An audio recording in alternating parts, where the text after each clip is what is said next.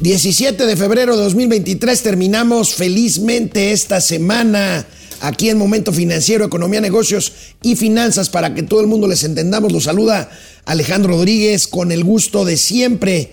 Bueno, pues Fitch, la calificadora Fitch, prevé que seguirá el alza en las tasas de interés durante todo 2023.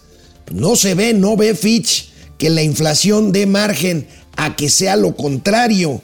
Por eso no toman crédito o más crédito a las empresas, pues por la tasa de interés alta, lo vamos a comentar el día de hoy. Aumenta el costo laboral por la nueva ley de vacaciones, esta que les da derecho a los trabajadores a tomar 12 días de vacaciones desde que cumplan el primer año de labor en una empresa. Vamos a ver de cuánto es este costo. Hay, hay un cálculo financiero, una financiera internacional, JP Morgan, calcula el costo económico del terremoto en Turquía, este terrible hecho, que bueno, el costo económico es, es eh, secundario en una tragedia que ya ha cobrado más de 44 mil vidas y casi 100 mil heridos. Es una tragedia. Vamos a verlo, pues lo tenemos que hacer desde el punto de vista de costo económico. Y bueno, pues tendremos aquí, platicaremos hoy en Momento Financiero con Juan Carlos Anaya, nuestro amigo director general del Grupo Consultor de Mercados Agrícolas. Tienen un evento importante, pero ¿saben qué? Pues también él tiene mucho que decirnos sobre el lío que hay en torno a la importación de maíz y a la producción propia aquí en México de maíz. Justamente sin maíz no hay, no hay país, dicen por ahí. Y cerraremos la semana con tremendos tremendos gatelazos. Empezamos. Esto es Momento Financiero. El espacio en el que todos podemos hablar. Balanza comercial. Inflación. Evaluación. Tasas de interés. Momento Financiero. El análisis económico más claro. Objetivo y divertido de Internet. Sin tanto choro. Sí. Y como les gusta. Peladito y a la boca. Órale. Vamos, réjete bien. Momento Financiero. Bueno, pues la calificadora, eh, así es, oyeron bien, la calificadora Fitch Ratings estima que los bancos centrales simplemente, o sea, los bancos centrales del mundo, no nada más el Banco de México, no tienen margen para reducir tasas. Están viendo que la inflación no necesariamente tiene que ceder en la medida para empezar a revertir este ciclo restrictivo de tasas de interés los bancos centrales sin espacio para recortar tasas este año. Las presiones inflacionarias anulan la posibilidad de un giro en la política monetaria a nivel mundial, dice Fitch. Bueno, pues con esto, a pesar de que aquí en Palacio Nacional se diga que no nos preocupemos por la inflación, a pesar de que la corcholata favorita del presidente de la República pues se atreva a decir que la inflación está controlada, ¿por qué no le ayudarán?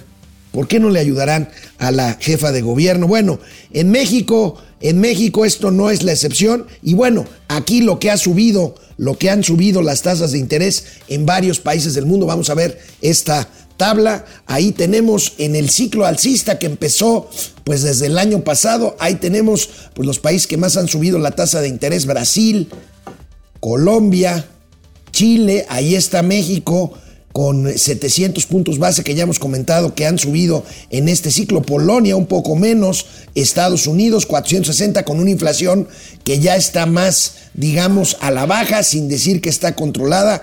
Canadá, Reino Unido, Sudáfrica, Israel. Y bueno, hasta abajo, ¿quién menos ha subido?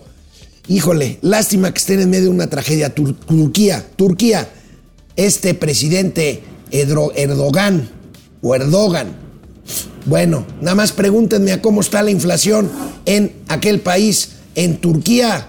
Mi querido Mauricio Flores Arellano, buenos días, ¿cómo estás? Oye, entonces, ¿cómo está la turca? No bromes ahorita con eso. No, este, pues sí, ¿cómo está, la turca? La, la, inflación turca, güey, ¿cómo está?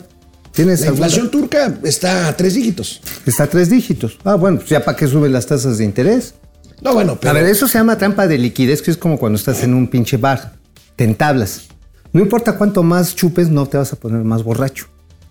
Eso se llama la trampa de la liquidez. Sí, nada más que nada más que si fue si fuiste prudente desde que llegaste a comer a las 3 de la tarde, te echas menos tragos de los posibles, o sea, bajas la tasa, subes la tasa a tiempo y evitas lo que estamos No, pero diciendo. si por ejemplo tienes un pinche conflicto con los sirios, digo, finalmente a los sirios también les pegó durísimo el terremoto, y tienes al mismo tiempo, pues estás en el epicentro de la bronca entre Rusia y Ucrania, y tienes además no la entrada de lana que antes tenías, fíjate, es un gran destino turístico, es el séptimo destino turístico del mundo ahorita, Turquía, con Sí. todo y lo que pasó. Sí, claro. Pero ¿qué crees? No, bueno, apenas. Pero, pero ¿qué crees? Se les ha caído el envío de remesas de Europa. Por la Bueno, carestía pero misma. entonces justificas la política populista y No, nada más estoy, desastrosa en materia no, nada más estoy explicando lo que les está pasando. Pues la gente ya No, no, manda no- la. a ver, la Ah, ¿Sabes qué hacen los turcos? La inflación no llegó ayer. La Ah, ¿Sabes qué hacen los turcos? Que se van a Europa, ya no regresan, ¿eh? Ah, no, pues claro que Ya no, y se llevan a la familia. Entonces, ¿dónde están las remesas? Eso es lo que les Ahora, está el pasando. turismo, ahorita que decías, son muy, vaya, sin desmerecer el- los ingresos que por turismo tiene Turquía, pues son muy, digamos, eh, focalizados, muy concretos los focos que atraen turismo de aquel país. Ahí en supuesto. México no. Por supuesto. A ver, a ver, ya te parece Chairo, güey. Y, en México, y, en más. México, y en México no, no está igual de. Y no, y estaba, y no estaba igual de No, concentrado, güey. A ver, no estamos hablando de, una potencia turística. Pero estamos hablando de gobiernos populistas. Es- es- claro, pero estamos Ah, hablando, entonces estamos hablando de la chairo. capital de Turquía, Ankara, este, eh, de, de, este, y de Capadocia. Capadocio. Ujú. Bueno, y también las playas. Y tiene una zona de montaña muy famosa, donde no pegó el terremoto. Pero son cuatro destinos. En México son seis. Ay, pero el No, a ver, más. ay, a ver, a ver, estamos hablando de dos gobiernos populistas, güey, a final de cuentas. A ver, si te das cuenta, el caso de Turquía, se le cerró la llave de las remesas. Aquí no ha sucedido eso, aquí No. hasta se presume. Sí, no. Entonces, la inflación que tienen, ellos está generada por todos estos conflictos que trae. Bueno. Oye, ¿sabes también qué les ha pegado? Cabrón. Que por un lado han tenido que suministrar combustible a nivel comercial, o sea, nada más son traders, a Europa y al mismo tiempo les ha cerrado la llave los rusos. bueno, también. Y a eso les ha pegado, cabrón. Bueno, lo que espera Fitch para la política monetaria en este año en dos polos de desarrollo, uno es Europa, otro en Estados Unidos, vamos viendo pues más o menos lo mismo, aunque en menor medida. Eh, Fitch, Fitch prevé que el resto del año eh, se dé un aumento acumulado de 150 puntos base en el caso de la Unión Europea, que pues sí tienen problemas de inflación muy serios, y eh, pues 50 puntos base estiman, pues digamos, las apuestas financieras a que crezca todavía la tasa de interés de la Fed el resto del 2023. Así es. Pues mira, el asunto está en que las tasas de interés no van a bajar. Punto. Y curiosamente, ¿sabes qué? Hay dinero en el mundo, sí hay liquidez, pero no lo están soltando por la inadversión al riesgo. Ahora, ¿Cuál es el principal riesgo, hermano? ¿Cuál? Pues la inflación. La inflación ahorita actualmente. Sí, sí, sí, sí. La inflación y la recesión. Pues yo digo que ahorita más la recesión. Y yo le tengo más miedo a una estanflación que a una recesión. Porque si te vas de filo así como hilo de media, cabrón, pues ya se chingó a su madre París y vas a rebotar. Ahora, estos mismos analistas de Fitch dicen, amigo, que en México, no, no son los de Fitch, son analistas nacionales, los que prevén que sí en México las tasas empiecen a bajar a fines de año. Yo, la verdad, no lo creo. No, yo tampoco. Bueno, ve cómo están dándose, por ejemplo, los recibos de luz. La tarifa promedio de CFE subió 7.21%. Las ¿No tarifas... cierto? El presidente dijo que no. Bueno, pues está pendejo el presidente. Perdón, cóbrenme 4.200 varos. Está pendejo el presidente, ahora ya son 8.400. 8.400. 8.400. Voy, voy juntando mi lana. Ahora, la otra es la siguiente. El precio de los combustibles han perdido el estímulo fiscal o lo que le llaman el subsidio. Diésel y gasolina se ha ido achicando y entonces no vamos a ver. Es más, amigo, estábamos hablando de los huevos. Ayer estábamos hablando de los huevos. Del huevo. Y de- del huevo y de los huevos. O sea, si nos comemos 132 millones, es decir, comemos 132 millones de huevo, ya parece Zairo. Zairo, güey. Huevos. Entonces, todo eso está impactando, hermano. Está impactando. Bueno, esto repercute, por supuesto, las altas tasas de interés en que las empresas, pues simplemente no, no busquen acceder a financiamiento bancario para poder financiarse. Además, pues en un mercado que tiende a achicarse, pues por falta de inversión y por una eh, perspectiva de menor crecimiento, de menor actividad económica, pues aquí tenemos, aquí tenemos este reporte del economista, claramente, que más bien se basa en informes del economista en jefe de BBVA, del señor Serrano, que la tasa que ya está a nivel flat, o sea, la tasa de CETES ahorita está a 11%, pues inhibe a las empresas a tomar crédito. Ahora, también hay una cosa, el mercado interno parece, por los reportes de ANTAD, que dio un pequeño brinco en enero, pero aguas. Ayer reportó INEGI Consumo y no se ve No, como se veía lo de Antar, Ándale, que es un poco, te Eh, da la razón. ajá, sí, Ah, pero, por pero primera es, vez. pero es así como que mm, titubeante, temeroso. Y lo que hablábamos, los descuentos de enero te mueven a que consumas más. Por ejemplo, te vas y te compras tu chambrita de abuelita en diciembre, compadre, y te sale tres veces a lo que te cuesta ahorita, ya en los remates de enero, porque hace calorcito. Bueno, amigo, la nueva ley de vacaciones, esta que anunciamos desde antes de que se votara y se aprobara y que dijimos que pues iba a representar lo que finalmente representó. Una Bueno, propaganda. Pues sí, impacta en los costos laborales de las empresas. ¿Cuánto? Vamos a verlo. Es un poco más del 2%, más bien, bastante más del 2%, 2.6% en costo laboral. ¿Qué quiere decir esto, amigo? A ver, este, primero empecemos por el principio. Para quienes tienen trabajo formal. O sea, los que no tienen trabajo formal, ni pidas, mi hermano, digamos, imagínate el que corta los tacos en los trompos ahí del, este, en el mercado sobre ruedas.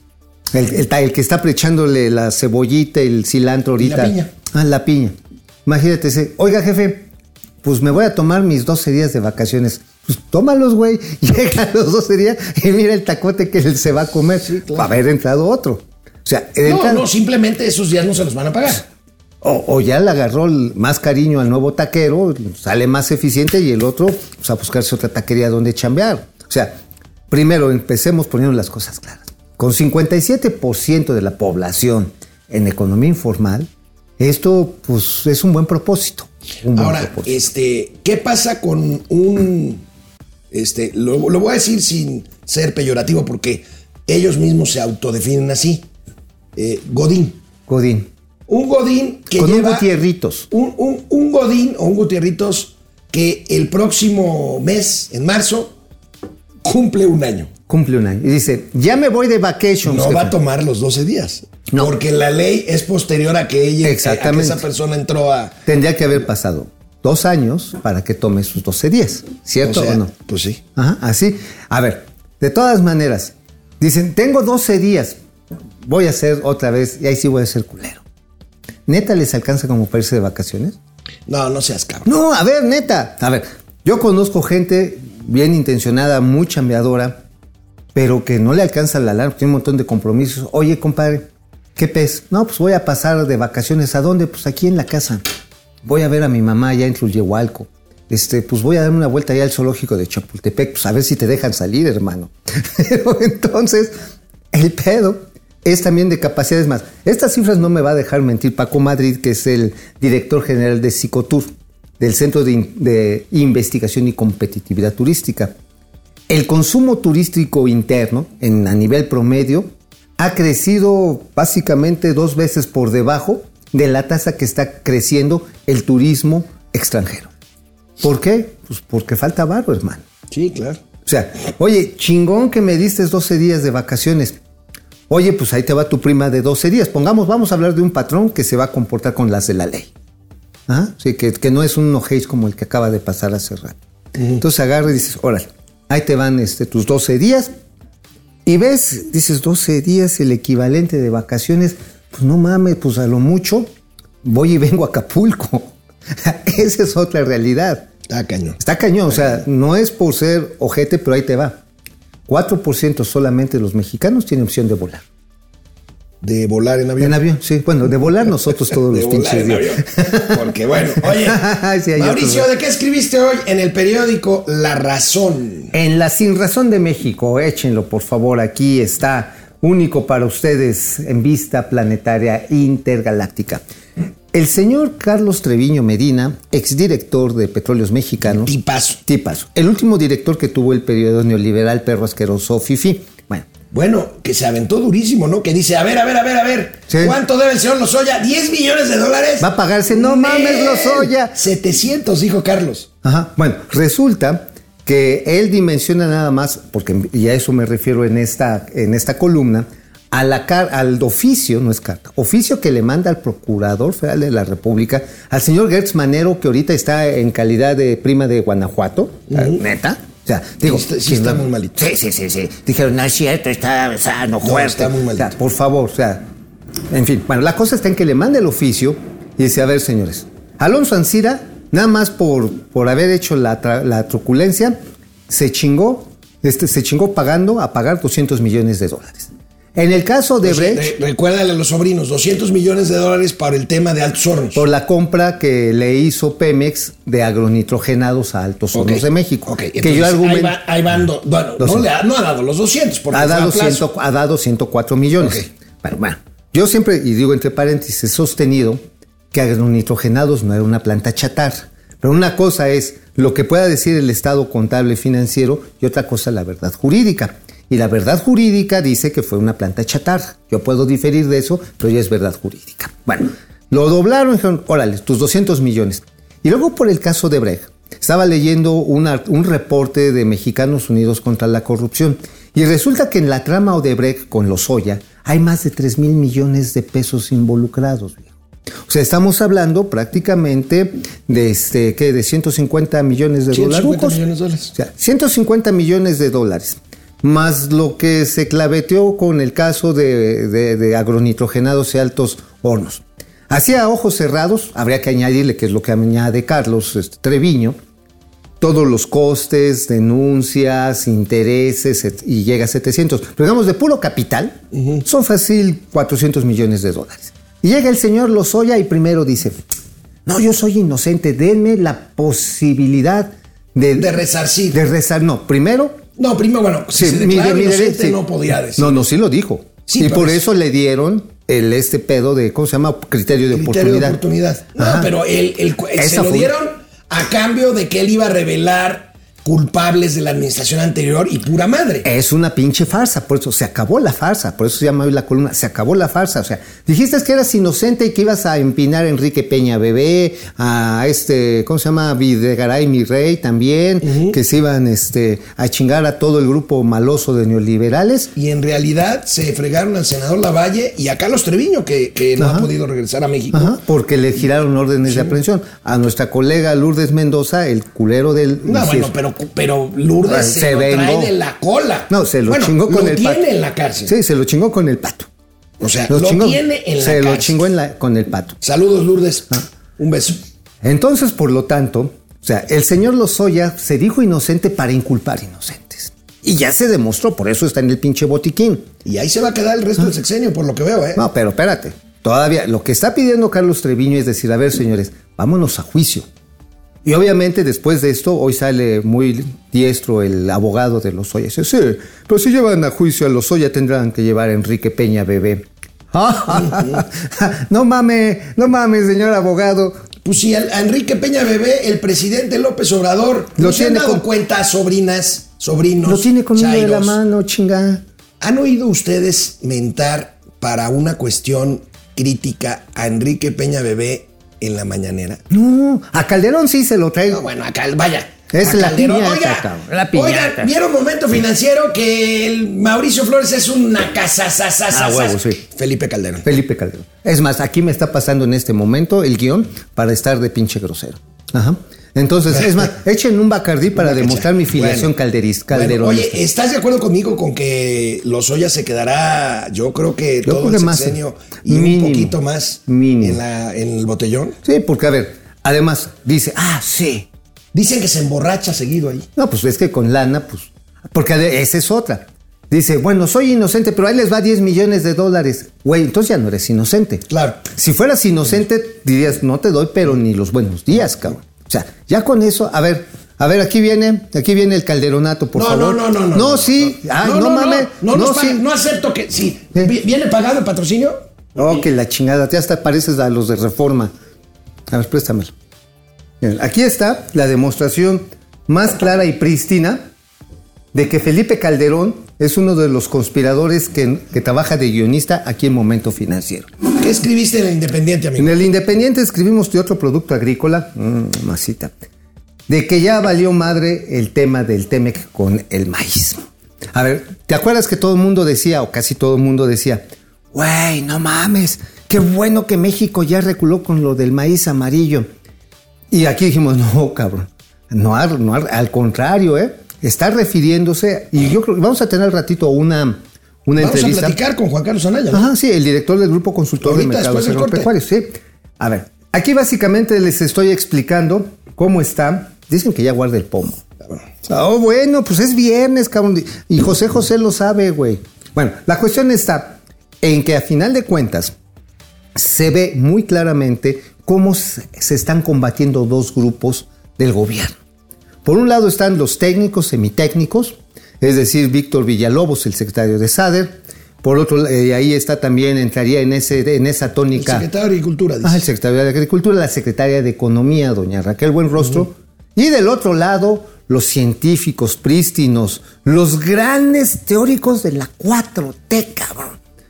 Hugo López Gatel, Álvarez Builla, Epigmenio Ibarra. Epigmenio Ibarra, Víctor Suárez, subsecretario de Agricultura. el, el babocero. El babocero, estaría también entrando Alejandro Sbash de la COFEPRIS, todo este cúmulo de científicos cabrones que le están diciendo a los gringos, espérate pendejo, espérate. Tus 100 años de investigación eh, que hiciste es imperialista y colonial, no importa porque hay que rescatar la autonomía, la soberanía y la integridad de las comunidades autóctonas. Oye, amigo, este, me dicen quienes dicen que saben. Está en puerta, y lo hemos comentado aquí, una controversia por electricidad. Esta del maíz. Y me dicen que ya los acereros van a pedir también una controversia, claro. constitucio- este, una, una controversia comercial. Es que imagínate. Sí, es que sabes que, y eso yo no me explico muy bien. Si ha habido una caída de la actividad del table dance, ¿cómo es posible que en Estados Unidos sigan demandando tanto tubo? Pero bueno, algo se les debe estar ocurriendo. La cuestión está en que México está exportando tubos fuera de las normas precisamente arancelarias que ya se habían establecido a México hace tres años.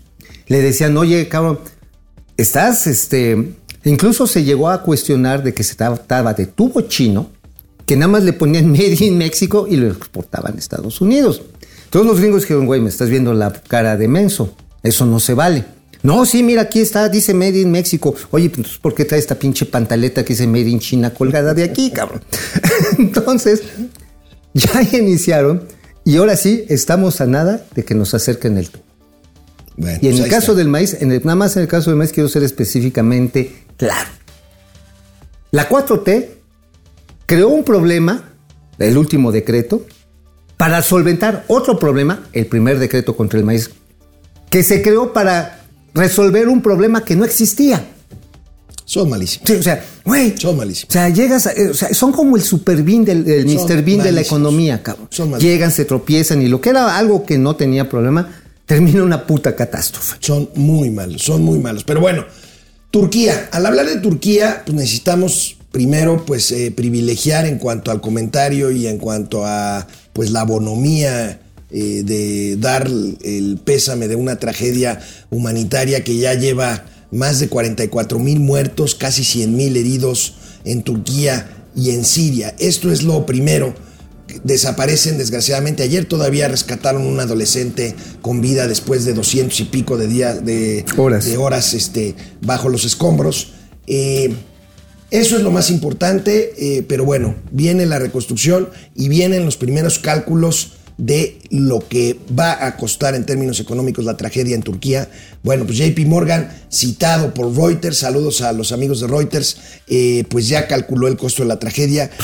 De entrada, en el 2,5% del PIB turco, que esto es unos 25 mil millones de dólares. Le voy a volver a hablar de la turca. A ver, no solamente es que no tenían experiencia en terremotos.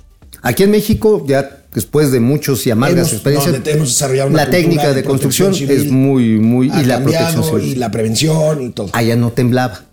Entonces este es un costo. Además, el temblor en- en- allá en, eh, en esta parte de Turquía y, y esta parte de Siria, hay eh, sensores que midieron y resulta que vibró más de 2.600 veces. El terremoto de 85 en la Ciudad de México vibró 177 veces. O sea, Esa sí fue una sangoloteada bien cañona. Y además, si no tenías protocolos de construcción, mucha autoconstrucción, falta de reglamentos y sin lugar a dudas corrupción. Ya dices, oye, vamos a hacer este edificio, tú métele 5 toneladas menos de cemento y clávate la lana. Híjole, bueno. Como en México. Una pena, una pena. pena. Nuevamente un abrazo a- al pueblo turco, por supuesto al pueblo sirio, que está además envuelto en un grave conflicto civil, una guerra civil, en fin. De regreso del corte, vamos a platicar con Juan Carlos Anaya, director general del Grupo Consultor de Mercados Agrícolas, sobre este tema del maíz y sobre un evento importante que tienen la semana que entra. Venga. Gracias por conectarse, pero sobre todo por darle like a nuestra transmisión, a nuestro enlace y sobre todo también por eh, que, nos, que se comuniquen con nosotros. Yogis Babal, saludos tíos, saludos Yogis, Saludos. Minerva Barrón, José Fernando Pedraza Zúñiga, listo para verlos mis queridos tíos desde Zacapu, Michoacán, Ay, aunque dé risa. Oye, pero no, Zacapu, de hecho, es muy bien bonito, ¿eh? Es bien bonito. Marbella. Marbella Morales, Morales, buenos días, presente desde Córdoba, Veracruz. Córdoba, Veracruz. Mau Ríos, Oye, hay un restaurante ahí que se llama La Jaiba Loca. Muy rico. Oye. Saludos, Guarachín y Guarachón. Yogis Babal, espero ser el primer like. Uh, gracias, Ay, gracias, Luis. Alberto Castro, buenos días. Les deseo un, buen fin de semana muy chingón. Gracias, igualmente. Gracias. Roberto Jiménez Flores, desde Ameca, Jalisco. Fidel Reyes Morales, saludos a los hijos de Fitch. O Son of a Fitch. Muy bien. Bravo, Son of a bravo. Fitch. Son of a Fitch. Son of a Fitch. Este, Yogis Babal, den like y compartan, no se hagan gansos. Órale, échenle, échenle. Fernando Pedraza Zúñiga, ya le di like y compartí el video. Gracias, José Fernando. Freddy Oye, fíjate, Zacarías. nuestro amigo, el, el, este, el capitán Alan Luna, ¿te acuerdas que una vez lo tuvimos aquí en el estudio? Ajá, dice, manda una nota que dice, de un total de 125 aeropuertos considerados como los más peligrosos del mundo, el AICM ocupa el número 85 y el AIFA ni siquiera aparece. pues no, güey. Dice, no así algunos de los importantes Estados Unidos, Reino Unido, Francia, Alemania, entre Pues otros. si no vuelan ni sopilotes en el chaifa, No, hombre. sí vuelan, sí vuelan, Freddy pero todavía no Zacarías, pinta, gracias. no pinta. José Fernando Pedraza, la plagiera Yasmín cayó a la UNAM al puro estilo de la 4T. Bueno, pues por el, el sentido del- de la suspensión, mientras se resuelve un amparo que interpuso la ministra en contra de la comisión. Sí. Estos de la UNAM, a ver. ¿Qué? O Ay, sea, bueno, a ver. Ya les hicieron calzón chino. No, ¿verdad? pero ya viste cómo le pusieron a la Comisión Universitaria de Ética. O sea, le pusieron un acrónimo. ¿Cómo? Cuética. Cuética. Cuética, ¿no te suena etílico? Pues es como hacer, como hacer un pedo decente, ¿no? O sea, te agarras el pedo, pero con estilo. Muy universitario. Ah, sí, o sea, Cuética. a ver, ¿cuál es una cuética? Una cuética es cuando un viernes te reúnes con tus amigos y nadie se va a poner mala copa, nadie se va a poner a pedir prestado, nadie le va a querer dar baja a la novia del carnal, nadie se va a guacarear en la sala Ignacio de tu casa. Lara, desde Playa del Esa es una Carmen. cuética. David Alejandro García, 65 pesos. Gracias. Venga, hija. La música. Inge. Hello. Lo que está en la penda. Cucu. Ay. A fin de mes yo les informo. Ahí está Vientos. Alejandro García. Saludos, tío Alex. Pregunta para el tío Mau. Ay. ¿En qué estará invirtiendo AMLO? ¿En chocolates, hierbabuena, inmuebles cerca del Chaifa, en Banamex? Saludos. Eh, no, yo creo que está invir- más bien no está invirtiendo, está cobrando. oye, oye, a Te, ver. te va a demandar. Oye, nada más, nada más déjame decir. ¿Por qué todos los proyectos del gobierno, del gobierno actual, son los únicos que, por ejemplo, en el proyecto de cadenas productivas de Nacional Financiera, son los que tienen financiamiento? ¿Y sabes a qué plazos, carnal? A seis años, tasa preferencial y de 3 millones a la palabra, cabrón, hasta 20 kilos. Ah, eso sí, tienes que ser proveedor de dos bocas, tienes que ser proveedor de un proveedor del tren Maya, tienes que ser... Bueno, Marielita, Ay, bonita, nomás me dicen, tíos, ay, queridos, si me pasen un demandan, pues me excelente viernes. Gracias. Otra aportación, Otra. Leticia García, A ver. 65 pesos. Gracias, Leticia. Viene. Sabiendo que hubo una tranza, el pueblo se cansa de tanta pinche tranza. ya cayó. Bueno, encuesta, ¿qué piensas sobre la reforma a la ley del trabajo en materia de vacaciones? Medida politiquera, 63%. Afectará más a las pymes, 31%. Eso es cierto, ¿eh? Feliz, cada año iré a Europa. No, 6%. Bueno, eso Oye, fíjate, fíjate que es cierto, las pymes son el- el- la cantidad más numerosa es el mayor número Claro. de empresas. ¿Y qué son las que tienen de 2 a 6, 10 empleados? Quizá más, pues las medianas son ya. Bueno, las, bueno, sí, ok, pon tu Pero tú 50 estás a empleados. micro y pequeñas, hasta 10. Bueno, pon 12 tu- hasta medianas empresas, mediana empresa son 50 trabajadores. Ok. Imagínate que coinciden 5 que se van de vacaciones en el mismo periodo. No mames, estás trabajando con 10% menos de tu personal. Bueno, vamos con la información. Tenemos un invitado de lujo, nuestro querido amigo, director general del Grupo Mexicano, no, Consultor. del Grupo Consultor de Mercados Agrícolas. Venga. Bueno, pues amigos, amigues, amigas, estábamos hablando hace rato de la calumnia en el Independiente, de que ya, sí, sí sabes cómo se llaman los pájaros que queman los maizales, que es el caso del Temec. Ajá, bueno, estamos aquí conectados con nuestro amigo Juan Carlos Anaya, ya lo presentaste debidamente, eh, pues el director general del Grupo Consultor de Mercados Agrícolas y que lleva muy bien contabilizada cada una de las acciones que se han tomado y las repercusiones que puede tener. Pues esto que parece algo inminente, un callejón a las patadas en materia comercial del maíz. Juan Carlos, de veras, muchas gracias. ¿Cómo estás? Buenos días. Buenos días, sí, por invitarme a Momento Financiero, Mauricio, y, y estamos a la orden para hablar de un tema sensible porque el maíz, sin maíz no hay país, pero parece que nos quieren dejar sin maíz. Sí. Y sin país, por tanto.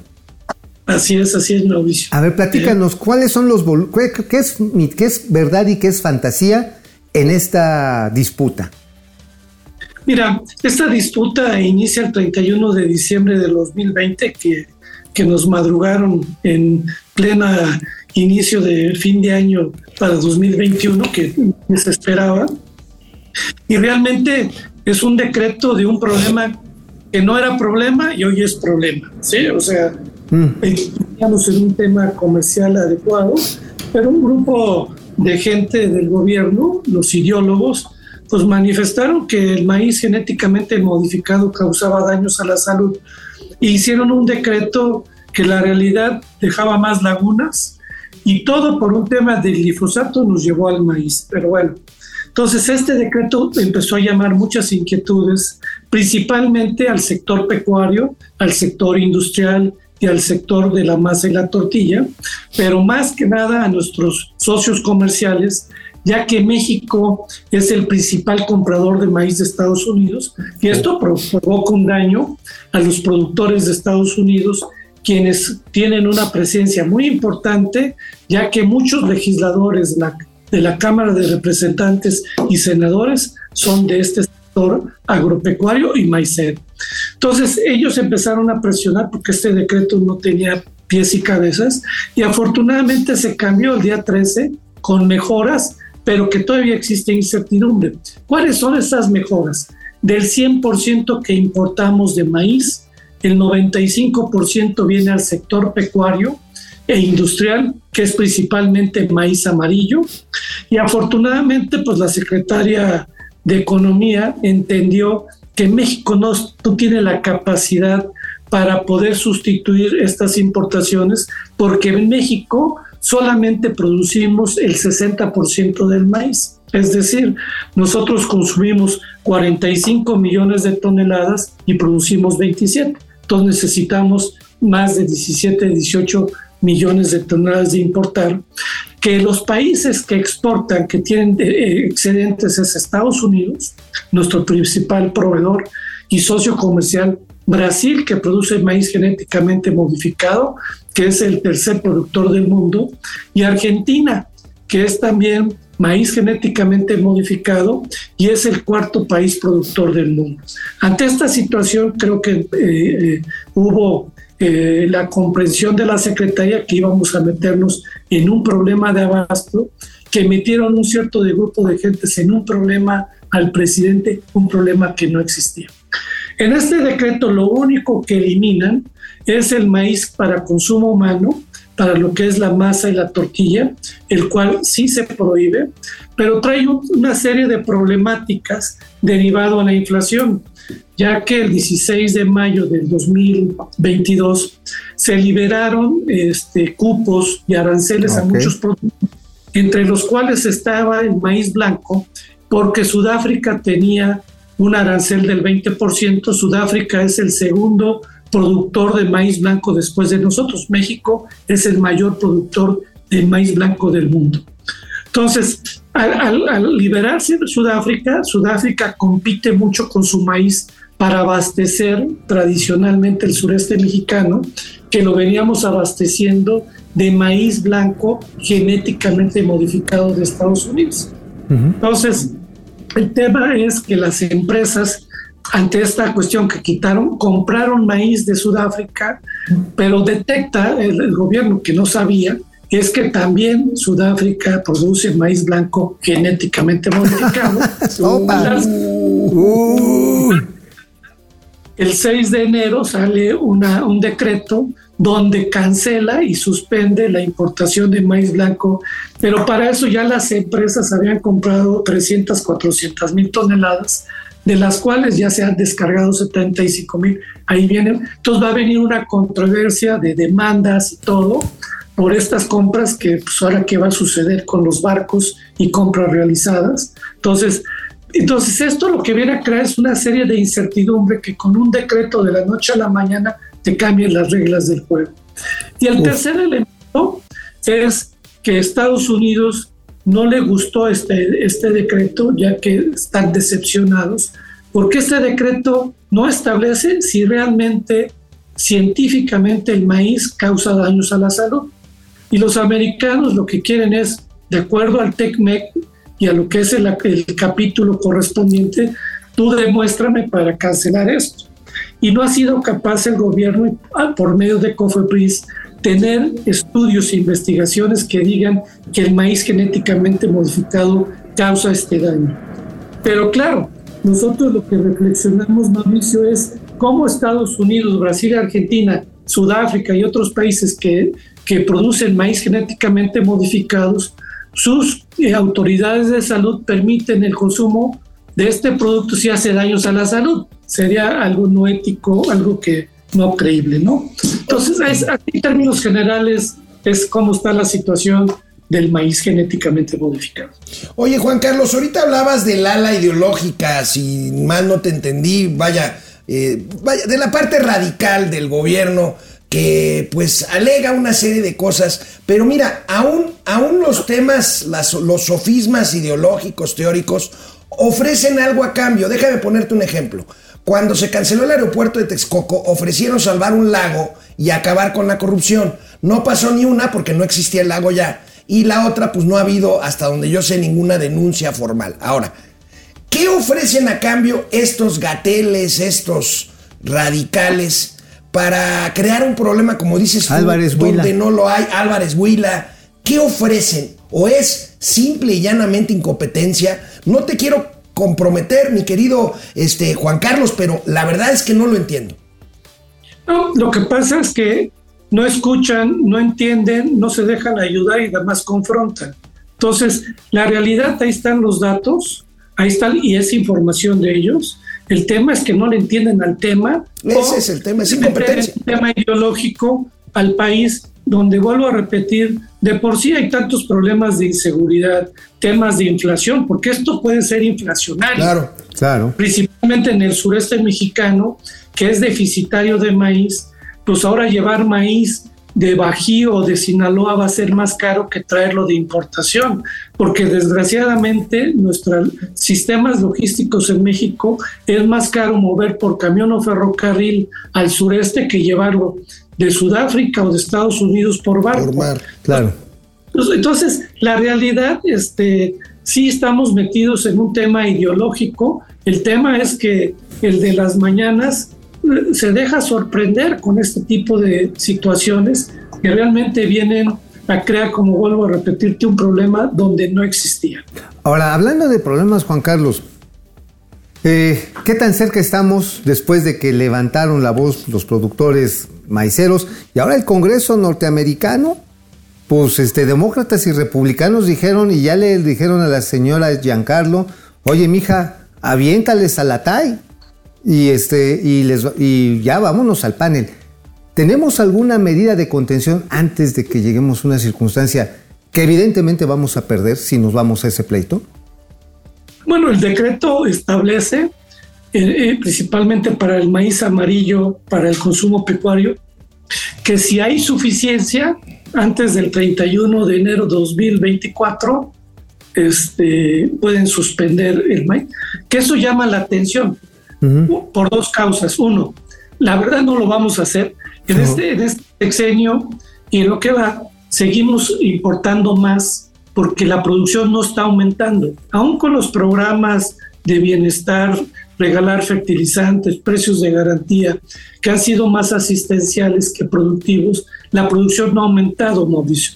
La producción, ahí les, ahí les te mandé la estadística, no ha aumentado, se sigue manteniendo en 27 millones de toneladas, mientras el consumo sigue creciendo y las importaciones siguen creciendo. Entonces, no nos preocupa que haya suficiencia, pero si, pero si sabemos que no son, no vamos a lograr la suficiencia. ¿Para qué lo meten en el decreto?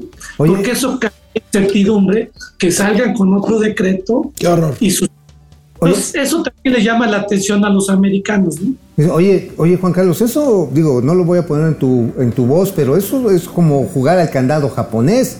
se saltan solos. Este, porque, a ver, tenemos 27 millones de toneladas de producción nacional. ¿A cuántas tendríamos que llegar para tener autosuficiencia en dos años?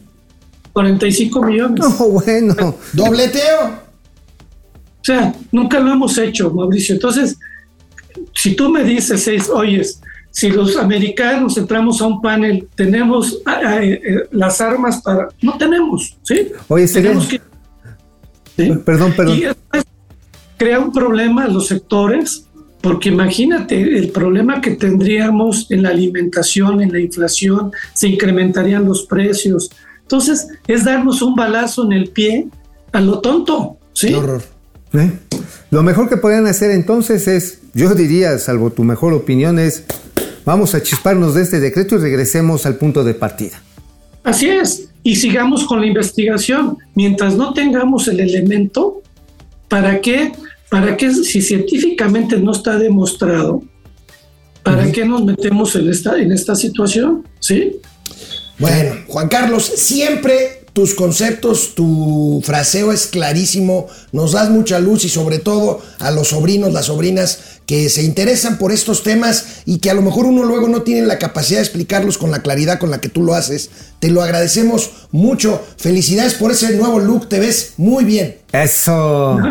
Terruco Power, return again. Agradecerles mucho a momento financiero, pero creo que tenemos que hacerle saber a la gente de esta situación de un producto súper básico que siempre está en nuestro, eh, todos los días en nuestras mesas, ¿no?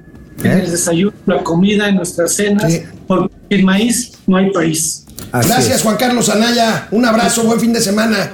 Saludos. Hasta luego. Gracias. Estoy tan molesto que quiero pedir licencia a la producción para ser hoy yo el, el guarro. guarro. Lánzate, Alex.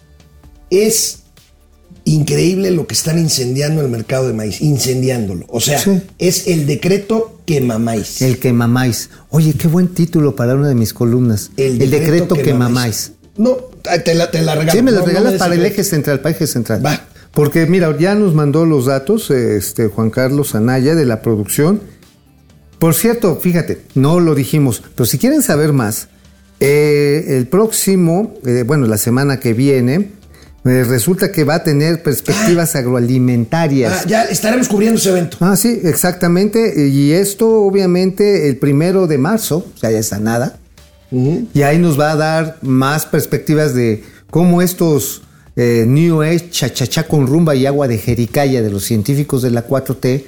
¿Qué? Nos están metiendo en unas broncas. Qué bueno es, Juan Carlos, ¿eh? Muy claro. Oye, pero didáctico. El maíz, pues es uno de los tantos, una de las tantas broncas que tenemos en el campo mexicano. Qué horror. Vamos a un corte, el segundo. De momento regresamos con gatelazos. Vámonos. Ya les dije ayer, amigos, amigas, sobrinos, sobrinas, muéstrenos que nos quieren, hombre. Denle like, por favor. Quiéranos, quiéranos. Quiéranos, denle, denle like. Una prueba de amor tan simple como un clic en su teclado. yo iba a decir como un picorete en mi piquito. Genaro Eric, la maiceada de los programas de López cada vez llega a menos pobre, a los pobres según el Coneval. Sí, prometí Oye, sí, cifras, ¿eh? se las voy a traer la semana que entra porque además... ¿Hoy se da a conocer cifras. o cuándo se da a Eh, conocer? no, la semana que entra va a salir algo del Coneval. El reporte, ¿no? Este, El reporte. Todavía falta un poco para el reporte general de pobreza, pero hay datos ahí que queremos compartir con, Oye, con los sí, ¿eh? sobrinos. Oye, ¿qué pasó con que íbamos a, a disminuir el número de pobres? Cuatro millones de pobres más. Ah, ay, nomás. Carlos González, AMLO prefiere tener petróleo que comida. Proces Pero no hay ni petróleo, güey. Andrés Manuel dice, primero los pobres de mis tribajos. Proces Server, Pobrecitos. 30 millones de nuevos pobres. No, no tanto, Proces. Y ya un millón de muertos, víctimas del desmantelamiento en las instituciones de salud. Carlos González, ¿es más caro llevar maíz de Guadalajara a Oaxaca que de Estados Unidos a Japón? Pues ya lo decía ahorita Juan Carlos, Sí, ¿no? Este, sí, claro, es más caro, efectivamente. Lo traen mejor de Sudáfrica que traerlo de Oaxaca. Porque además en Oaxaca no hay volumen, ¿eh? Proces Server, que alguien le explica al presidentito qué es y para qué es la moral y la ética. Pues sí. Javier Salinas, eh, vamos, eh, quédense a los gatelazos, ¿eh? Sí, ¿eh? Javier Salinas, lo mismo pasa con el fracking. No le entienden y lo prohíben. Lo- es exactamente. Exacto. Oye, pero a ver, Carlos, mira, eso, a ver, la soberbia es la- otro rostro de la pendejez. O sea, a ver, o sea, tú les puedes preguntar a estos, oye, ¿eres indolente o eres estúpido? Dices, no sé ni me interesa. Así te no respondo. le entienden. No, no, pero no, es que creen que le entienden. Ah, no, pero o es sea, peor. y, co- y- y- o sea, eso es, Es peor. peor. O sea, cuando eres un pendejo autoconvencido, No, no, no. estás rebasando las fronteras mismas de la pendejez. Te conviertes en un pendejo cuántico, cabrón. Carlos Santoyo, Morena, todo le sale mal. Jorge Sa- Sánchez, hola desde Tampico, gracias. José Tenorio, saludos a Máxime y Alfredo Palacios de las Finanzas. A Maxim, perdón, Maxim y Alfredo Palacios de las Finanzas. Este, Alfredo Palacios. gracias. Oye, en, pa- en paz descanse Alfredo Palacios. Ah, murió Alfredo Sí, Palacios el año pasado. Sí, el año ¿no? pasado. Me caía bien el, el Alfredo No Palacios. es por la importación de maíz a México, es por la enorme cadena de alimentos transgénicos que Estados Unidos exporta al mundo. López, el comunista, quiere chingar a los gringos. Uf. Pues mira, puede ser, pero aquí vimos clara, prístinamente, los efectos económicos en una cadena de ver, valor a ver, alimenticio. A ver, ¿Te ha, ¿Te ha salido el tercer ojo por comer maíz transgénico? A miel caro, por ejemplo. ¿Te ha- te- te- ¿El tercer ojo te ha hecho así? Por cierto, ayer no estuviste, ¿sabes a quién le dan jarabito de maíz? ¿A quién le dan? Al becario. ¡Ay, mi vida, mi Al becario, mi vida.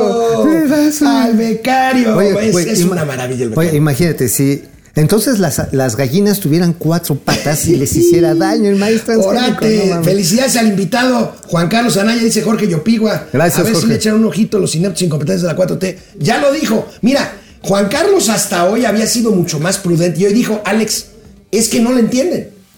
Es que por más que les decimos, no ver, entienden. A ver, no hay peor necio que el que no quiere abrir los ojos. Vamos rápido porque ya ya, está sí, ya. Alicia Orozco. Vamos, vamos. Gracias, Oscar Márquez, Fixiux, Dragón, Gustavo Vázquez, saludos. Javier Salinas, Laguser. Genaro García Luna quedará libre, no creo. No, Y no, creo que sí lo van a Pasarates. Bueno, Ángeles Ábalos, Arturo Lozada. Vamos con gatelazos, Oye, muchos. yo creo que le van a dar, ¿sabes qué? Menos pena a cambio de que empiece a soltar. es lo que sopa. dice este Laguser, pero bueno, Ajá, vamos sí, a ver. se va a poner bien bueno. Sobrinas, sobrinos, siempre buscar trabajo o cambiar de empleo resulta en lo general una pesadilla, por decirlo menos, hasta hoy. Porque los estamos invitando aquí a descargar JobLab, esta aplicación que los va a acercar con los mejores empleadores de México. Basta que descarguen JobLab, hagan un test, se precalifiquen y eso es todo. El trabajo los encontrará a ustedes. JobLab es orgulloso patrocinador de Momento Financiero y de los gatelazos. Vámonos a que nos encuentre la chamba. Bueno, Bien. ya lo veíamos, no le entienden. Entonces tenemos muchos gatelazos presidenciales. Puta. ¿Por qué? Pues porque los Porque- gatelazos ya sabemos lo que son. Entonces, pero antes de empezar hoy con los gatelazos presidenciales, Oye, vamos a empezar. No, ya llevo 8,400 pesos de multa. Bueno, ya llevas, ok, pero bueno. Empezamos por los aplaudidores, que también nos regalan muchos gatelazos. Pero miren este tweet que esta mañana, seis y media, yo creo que quiso sorprendernos con que se levanta temprano, pero yo creo que el güey iba llegando de la borrachera. Félix Salgado Macedonio. Macedonio, Vean nada Macedonio. más, Vean nada más, el senador Mión, amigo. Dice, léelo, AMLO volverá a ser presidente de México en el 2030 por aclamación del pueblo. Hizo en cuatro años lo que no hicieron cuatro presidentes del PRIAN. No, pues sí le dio en la madre al país. Pues eso Digo, sí. Eso sí, en cuatro años sí. Ahora, Maspedonio yo creo que está pensando que a López Obrador lo van a embalsamar y lo van a traer como el cadáver de Stalin y en el Zócalo le van a hacer su, su, su plaza, Mausoleo. su mausoleo, ¿no? Y va a ser como de estas cajas que le decían las cajas milagrosas en Chiapas, en las que salía así el cadáver a hablar. Nada más lo movían con un hilito y iba a estar dando órdenes. Bueno, entonces, ¿Eh? No sé si. eran tres presidentes del No, PRI. del PRI, no, a ver, no, Del, del PRI, muchos. Muchísimos, pero a ver. Y luego, a ver, empezamos Eh, con Salinas. Con Cedillo. Bueno, Salinas. Salinas, PRI. Cedillo, Cedillo. PRI. Luego Este, Fox, PAN, Ajá. Luego Felipe Calderón. PAN, van 2-2. Ajá. Y luego. Peña otra vez, 3-2. Ajá, 3-2, pero y son el voto de PRIAN. calidad lo tiene, bueno, quién sabe, pero bueno, a ver, ayer le ponía el ejemplo, perdón, es mi ejemplo, a, eh, al señor director general del Grupo de Mercados Agrícolas, de Consultores de Mercados Agrícolas. Bueno, ayer el presidente reconoció la necedad de haber cancelado el Aeropuerto Internacional de Texcoco. Es increíble. Miren nada más esto. O sea, ¿para qué quiere entonces, presidente, asesores y gabinete? A ver. A ver, eso sí está chingón.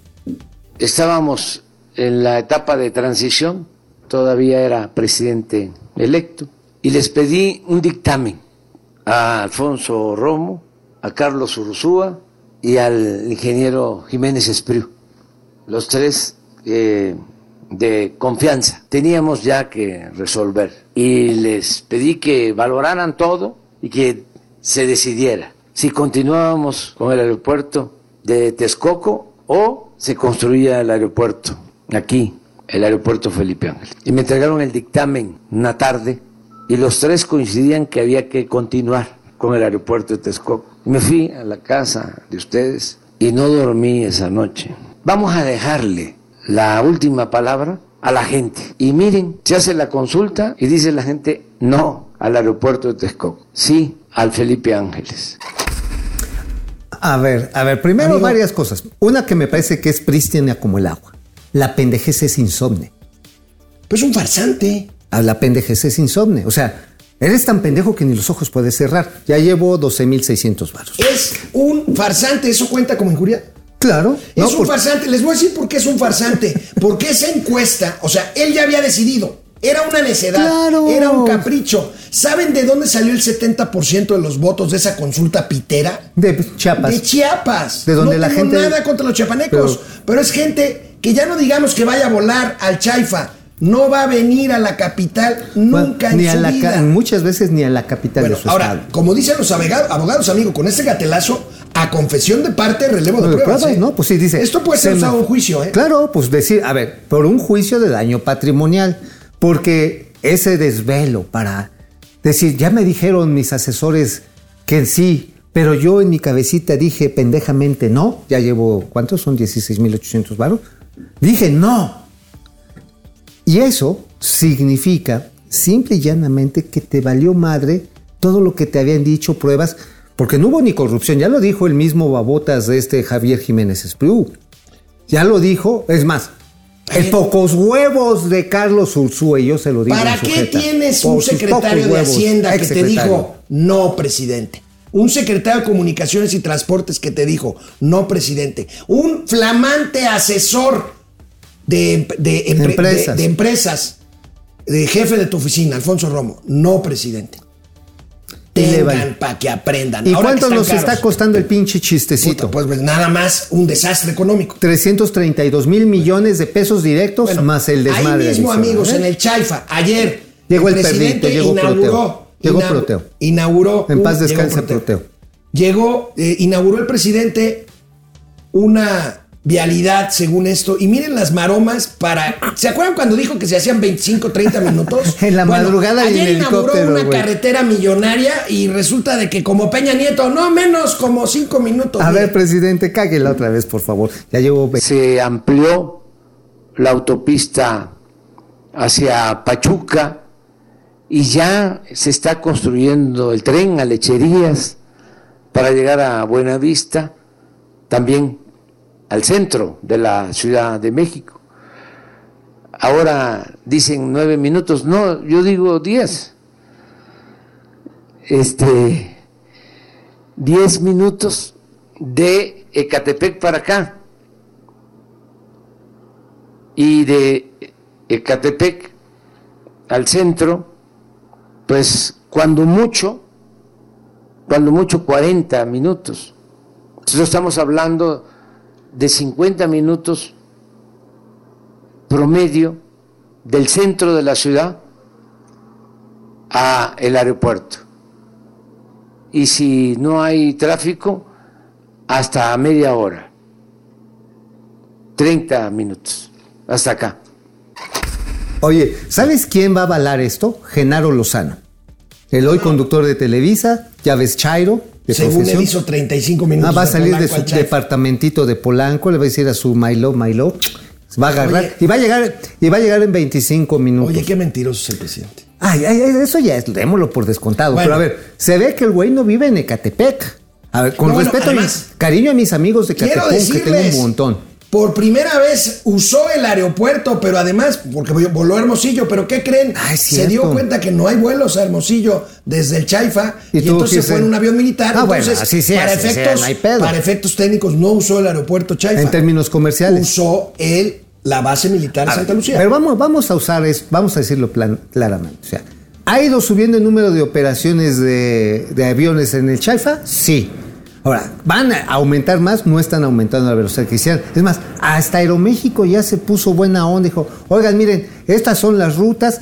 Hay una empresa que contrataron para que te ver, lleven desde estamos en ciertos lugares. gatelazos, güey, no- pero no nada en más- chairazos. Nada más eso, No, güey. no, no, Nada no, más no, escucha no, esto. no, no. Ya, cálmate, No, pinche no, va- derechango, güey. Vamos, el berrinche presidencial. Ya, cálmate. A ver, El ¿qué es lo que berrinche quieren? presidencial. Lo que quieren es que la gente use el IFA, pero la gente no lo está No lo usando. va a usar. No lo está El usando. berrinche presidencial porque salió salpicado chilles, del juicio de García Luna. Ya ven que salió el nombre del presidente López Obrador. Bueno, pues aquí chinga le pararon. un meme porque el presidente pues, se enojó tanto Oye. que dice, voy a demandar al abogado que lo único que hizo fue, oiga, pre- fue preguntar, oiga, ¿es cierto que usted recibió millones de dólares cuando era jefe de gobierno? Ahora, el abogado lo único que hizo fue citar una declaración de un juicio previo. ¿eh? ¿Qué había hecho? En otras palabras, es como cuando invitas al tío pedo a, a tu fiesta y se empieza a encuadrar. Aquí está, venga. Es más, se los voy a decir. Estoy haciendo una consulta. Porque estoy viendo si es posible que yo presente una denuncia por daño moral en contra del abogado de García Luna. Y de quienes resultan responsables. En Estados Unidos. Estoy viendo si es posible hacerlo. Porque eh, no es Andrés Manuel. Es el presidente de México.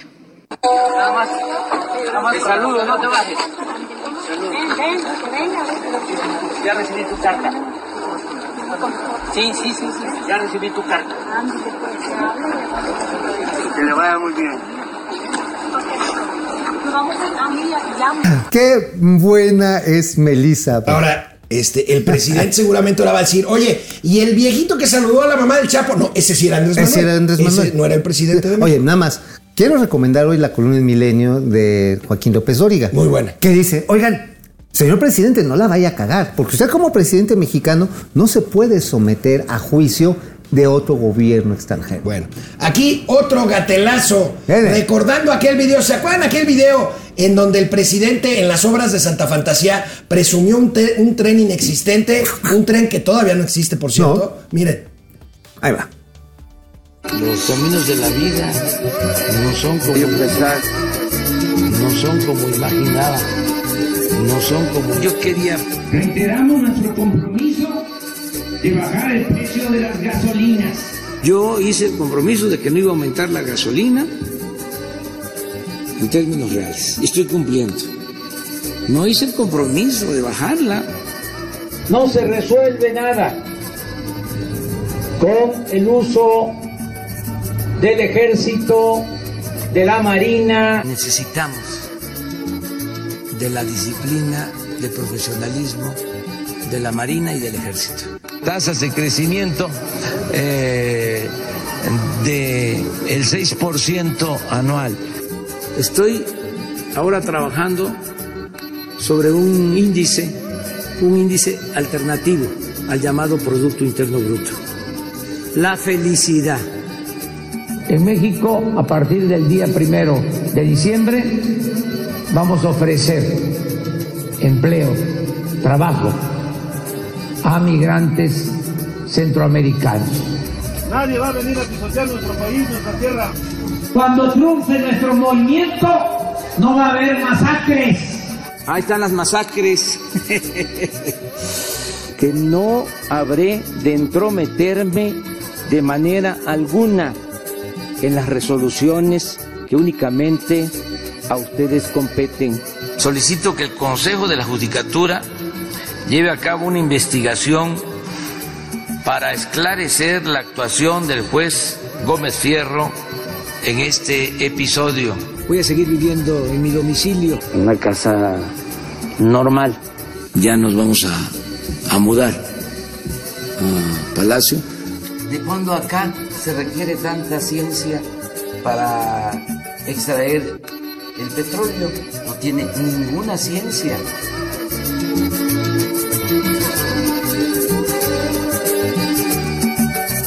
Los caminos de la vida no son como imaginar. Oye, es un pinche farsante. 20 mil pesos llevamos. 40 mil. No, no, bueno, entre tú y yo nos toca como de 11 12 mil baros, ya son 24 cacho. Pero pues es un pinche farsante. Sean felices. Nos vemos el próximo lunes. ¿Vas a venir o vas al.? Voy a la tienda de enfrente, voy a Azteca. Bueno, nos vemos el lunes tú con- conmigo. Y el martes.